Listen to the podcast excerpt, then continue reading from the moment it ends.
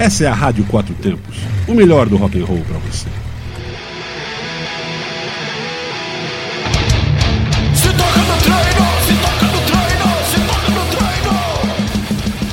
Fala galera, aqui é o Itazil Júnior, músico, personal trainer e apresentador do programa Se Toca no Treino. E a dica de saúde de hoje é sobre alimentação diretamente à canela. Exatamente, a canela tem incríveis propriedades medicinais, inclusive no tratamento de diabetes, pois reduz os níveis de açúcar no sangue.